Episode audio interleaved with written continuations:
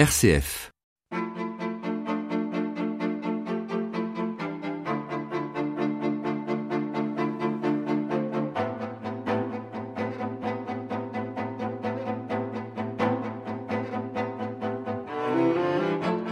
Dans notre époque postmoderne et prise de science, on entend dire que le salut viendra désormais de l'intelligence artificielle.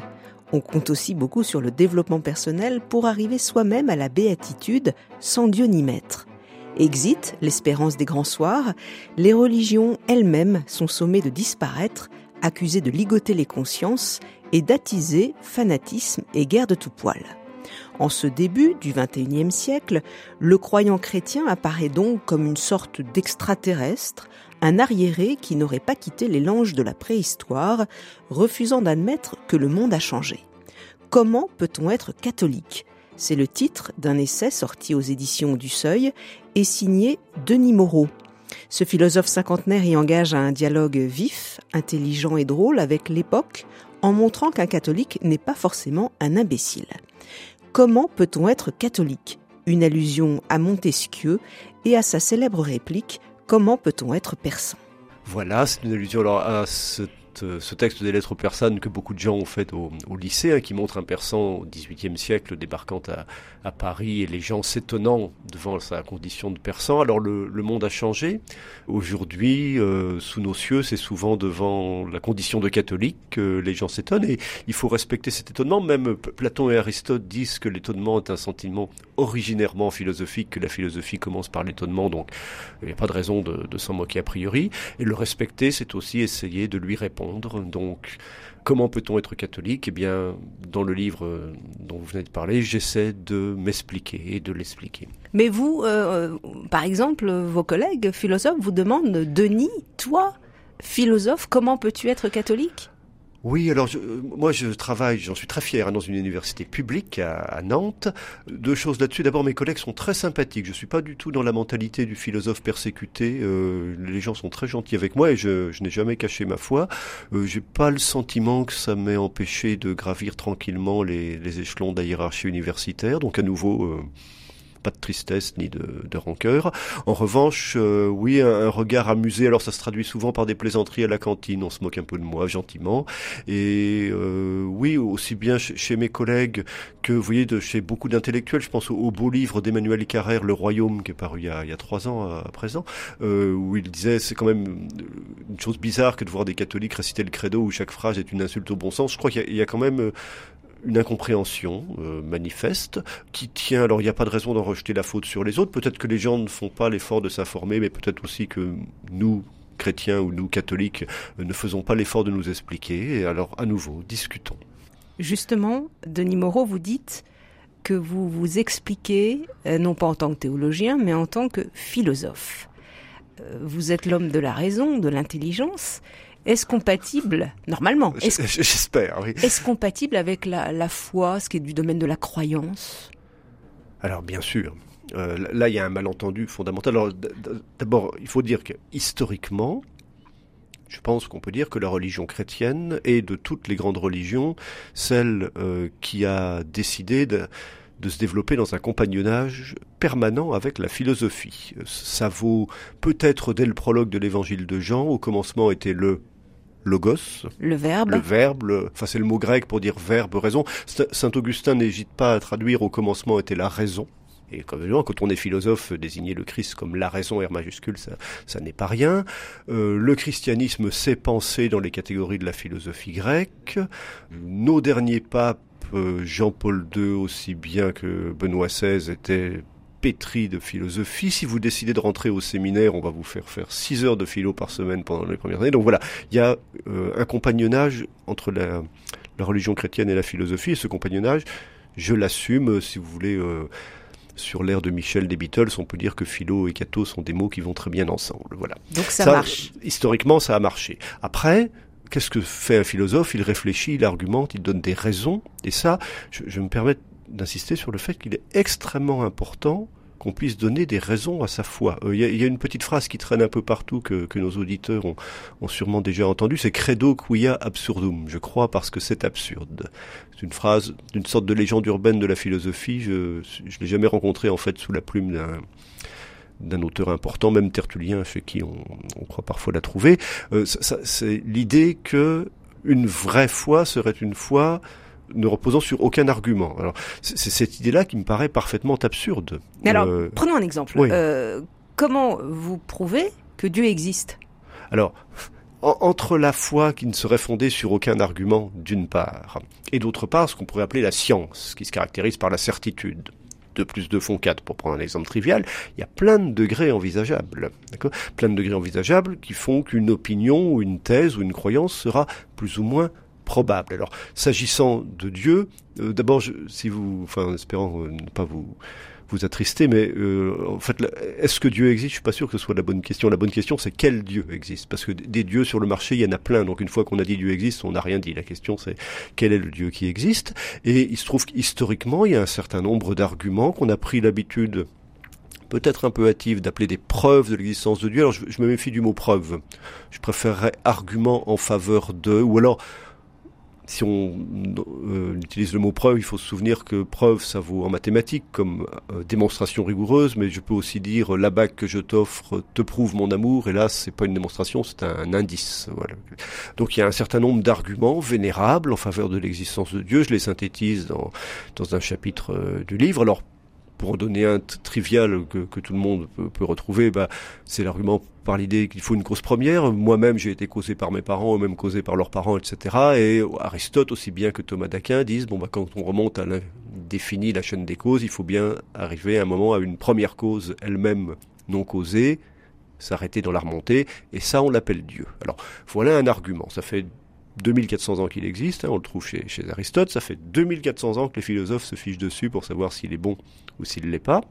Euh, à mon avis, ça montre deux choses. Ça montre d'une part que ça n'est pas un sophisme éclatant, c'est pas une, absurdité de penser comme ça.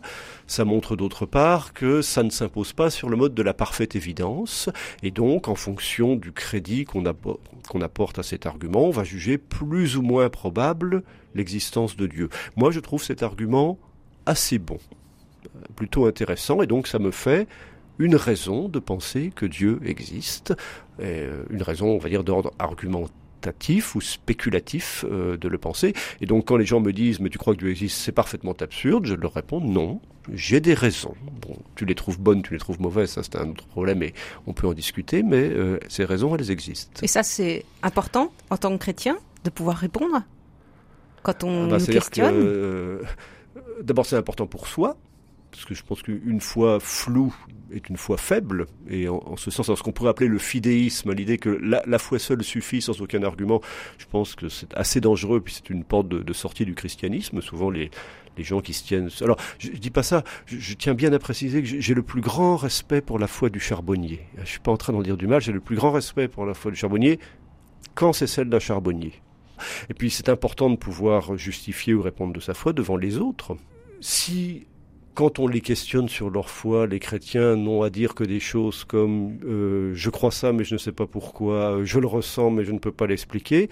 Euh, il ne faut pas s'étonner si on les considère comme les membres d'une secte un peu bizarre. Alors il y en a d'autres, hein, des sectes un peu bizarres. Près de chez moi, il y a Raël. Euh, je crois que c'est vraiment totalement délirant. Il prétend qu'il a été visité par les extraterrestres, mais un, un chrétien qui dirait moi je crois parce que c'est absurde ou ma foi n'est fondée sur rien, il n'est pas très différent d'un raélien.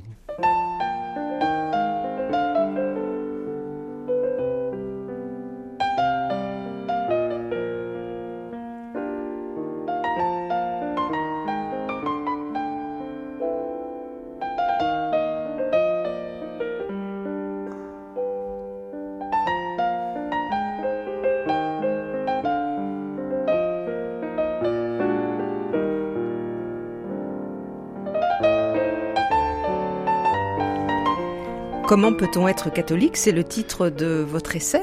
Denis Moreau, je rappelle que vous êtes euh, philosophe et que vous souhaitez vous exprimer en tant que philosophe avec votre raison.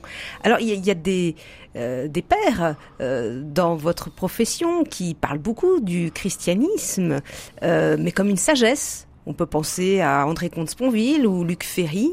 Euh, comment expliquer que euh, le message du Christ aujourd'hui euh, soit quand même assez connu, mais vidé de sa substance de la part des philosophes? Ah bah parce que le christianisme exige la foi et les hommes la trouvent amère et, compliquée. Je, vous parlais d'André Comte-Sponville et de Luc Ferry, ce sont des gens pour qui j'ai beaucoup de respect intellectuellement. Je ne fais pas partie de... Enfin, parmi les philosophes médiatiques, il y en a dont je ne pense pas que du bien, mais pas ces deux-là. Pas ces deux-là. Euh, j'en pense du bien.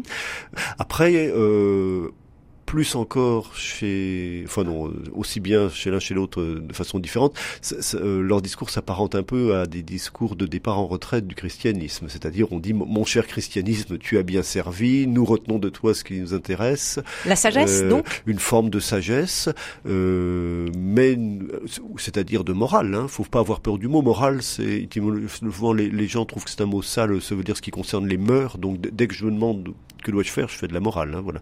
Euh, donc on retient du christianisme un message moral très beau, mais évidemment euh, par, là on, on, l'évacue parce que, enfin, si je peux risquer une proposition euh, sur laquelle je suis prêt à, à m'expliquer, je pense qu'il n'y a pas de morale chrétienne par certains côtés. Ah. Alors, ça, peut-être ça peut paraître un peu étonnant. Pourquoi? Euh, D'abord, si par morale on entend une codification extrêmement précise de nos façons d'agir, comment il faut se nourrir, comment il faut s'habiller, etc. Ça, ça se trouve dans l'Ancien Testament, dans la, Torah des Juifs, avec ses, ses 613 commandements, dit la tradition. Ça se trouve peut-être dans les, les hadiths des musulmans, mais si vous lisez le Nouveau Testament, l'idée générale, c'est plutôt qu'il faut se débarrasser de du réseau un peu vétilleux et ritualiste des commandements de, de la loi juive pour leur substituer un seul commandement d'amour. Donc cette morale, non. Et après, il y, a bien des, des prescriptions morales chrétiennes, ne pas tuer, ne pas voler, mais c'est pas spécialement chrétien, c'est la morale des honnêtes gens. J'allais et heureusement, je, je, je déteste. Enfin, j'aime beaucoup Dostoïevski, mais je, je, me méfie. Je pense le, le, jour où il a écrit cette fameuse phrase là, dans les, les frères Karamazov, si Dieu n'existe pas, alors tout est permis. Je pense qu'il aurait mieux fait de, de réfléchir ou d'anticiper les mauvais usages qu'on qu'on en pouvait Pourquoi faire. Bah parce que ça donne ce genre de discours apocalyptique qu'on entend un peu partout, euh, du style ah là là ma, ma pauvre dame, si les gens croient plus au bon Dieu, le monde va être mis à feu et à sang, etc. Ça c'est pas vrai.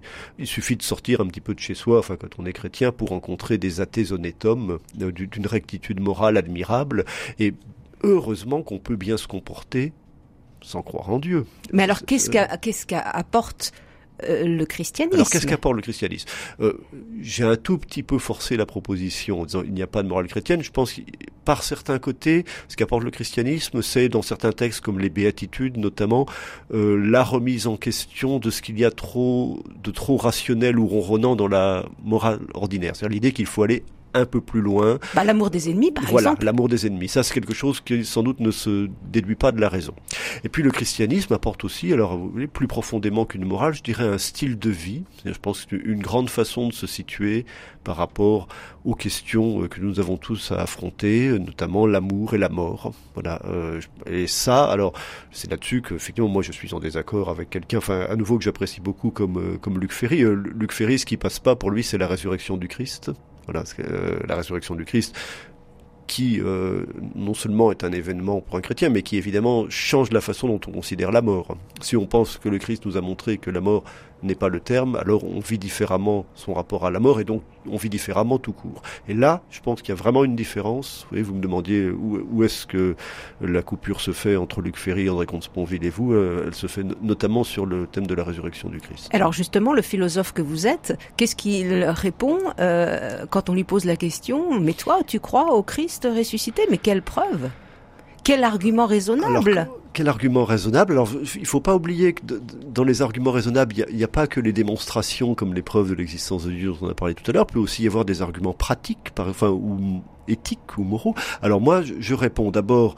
Bon, c'est un lieu classique hein, de la doctrine chrétienne d'essayer de montrer que finalement, la résurrection du Christ est la meilleure explication possible au fait qu'on ait retrouvé le tombeau vide. Alors, il y a des tas d'arguments qui, qui, me laissent un peu dubitatif personnellement, qui sont échangés là-dessus. Si oui, nos on... auditeurs en veulent un, un, très bon résumé, la deuxième partie du livre d'Éric Emmanuel Schmitt, L'évangile selon Pilate, ça synthétise ça de façon lumineuse et très informée on et agréable. Le corps, voilà, alors il y a des gens qui disent on aurait volé le corps, mais euh, ou euh, mais si c'était le cas, les Romains auraient dû le dire parce que euh, etc. Voilà, bon, je suis pas très convaincu par ça, à vrai dire, ou en tout cas ça me permet de montrer que c'est pas absolument absurde de penser ça, mais ça ne me suffit pas. Pour moi, l'argument majeur en faveur de la résurrection du Christ, il est euh, d'ordre moral, c'est-à-dire, euh, je pense que on vit mieux en faisant le pari que c'est vrai qu'en faisant, euh, qu'en croyant que ça n'est pas vrai. je vais essayer de m'expliquer. Je pense que sur ce que ce qu'est la mort et sur ce qu'il y a après,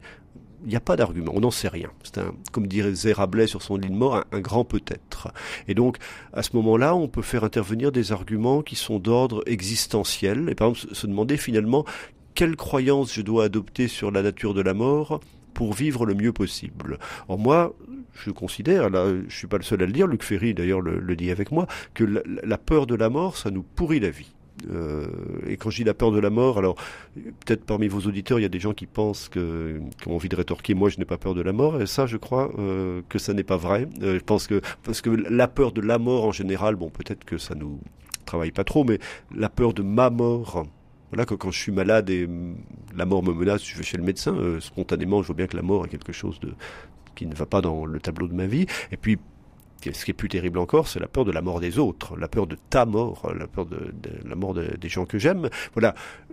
Le christianisme nous apporte une bonne nouvelle. Il nous dit, bah, ce que les gens considèrent souvent comme la fin de tout, en fait, non, ce n'est qu'une étape ou un nouveau commencement. Euh, la mort de ceux que vous aimez ne, ne signifie pas une séparation définitive. Euh, et donc moi, je fais le choix de parier, alors au sens où Pascal disait qu'il y a une dimension de pari dans la foi, je fais le choix de parier que ça c'est vrai. Pourquoi? Parce que tout simplement, c'est une bonne nouvelle qui vient éclairer et améliorer ma vie. Et là, je suis en train de vous donner un argument en faveur du christianisme, un, nouvel argument, c'est-à-dire que le christianisme est une puissance d'amélioration de la vie des hommes.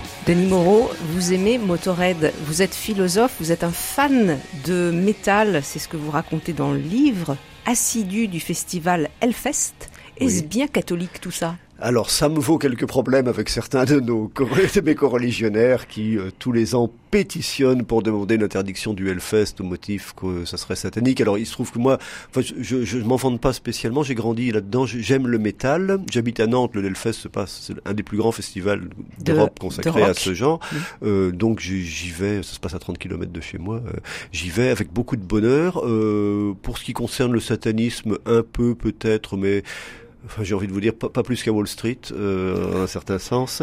Et après, euh, je pense, enfin, le, christianisme est une religion de l'incarnation, d'accord? Donc, il doit s'exprimer dans les formes qui caractérisent la culture dans laquelle il s'épanouit dans une époque. Et en ce sens-là, euh, même si ça paraît un peu curieux, je, je défendrais l'idée qu'il faut faire du métal chrétien. Euh, Alors, ce que vous dites aussi, justement, vous parliez de la culture, euh, c'est que le christianisme, ça ne doit pas être une contre-culture.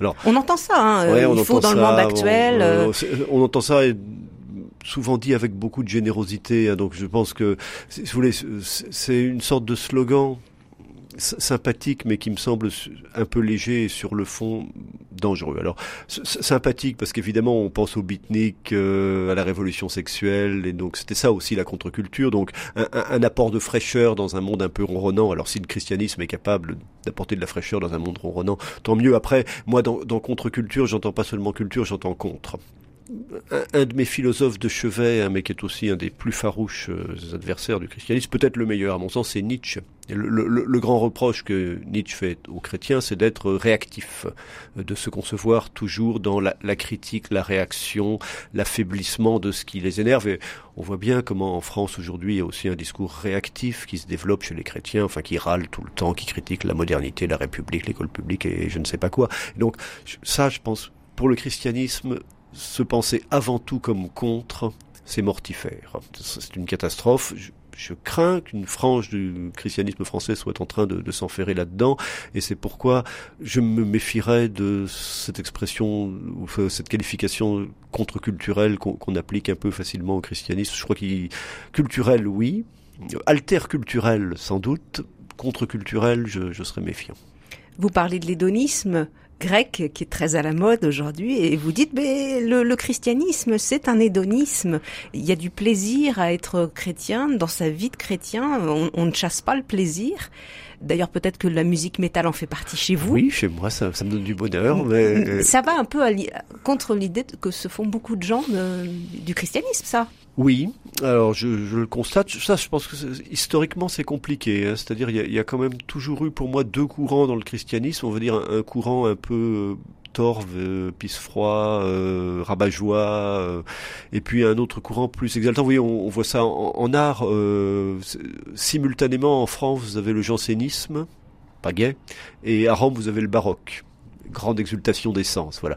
Donc il me semble que ces deux courants cohabitent dans le christianisme. Après, euh, que le christianisme soit un, hédonisme, c'est-à-dire philosophiquement une recherche, enfin une doctrine motivée par la recherche du plaisir, je, je signale que c'est une, une proposition parfaitement orthodoxe. Le, but d'un chrétien, c'est de faire son salut et d'être invité au grand festin des noces de l'anneau pour la vie éternelle. Et par définition, le paradis, c'est la jouissance maximale. Donc je pense qu'il faut tenir très ferme sur le fait qu'un chrétien, c'est quelqu'un qui cherche la plus grande jouissance possible et qui dont euh, le but est de s'envoyer en l'air pour les siècles des siècles. Ça, ça et ça, c'est du Thomas d'Aquin. On vous dira que c'est pour euh, voilà, c'est pour le temps d'après. Mais mais mais aujourd'hui. Alors après, il y a la vie présente. Moi, j'ai beau ouvrir mon mon évangile ou, les lettres de saint Paul, je, je vois qu'il y est question de joie le Christ dit, je suis venu pour que votre joie soit parfaite. Euh, Saint Paul nous dit, demeurez dans la joie. Je vous le redis, soyez dans la joie. Le Christ parle d'apporter une vie en abondance. Une abondance. Bienheureux, bienheureux, bienheureux. Enfin, c'est le début des béatitudes. On a accusé Jésus d'être un glouton et un ivrogne. Euh, son premier miracle, c'est les noces de Cana. Enfin, quand on compare le, la contenance déjà dont il est question, il n'a il a pas fait les choses à moitié. Hein. c'est 5 ou 600 litres de vin. Donc, enfin, quand Jésus paye la tournée générale, c'est, euh, il fait pas les, les, choses, à moitié. choses à moitié. Je ne vois pas que le christianisme soit une religion qui condamne un usage, alors réglé et mesuré des plaisirs.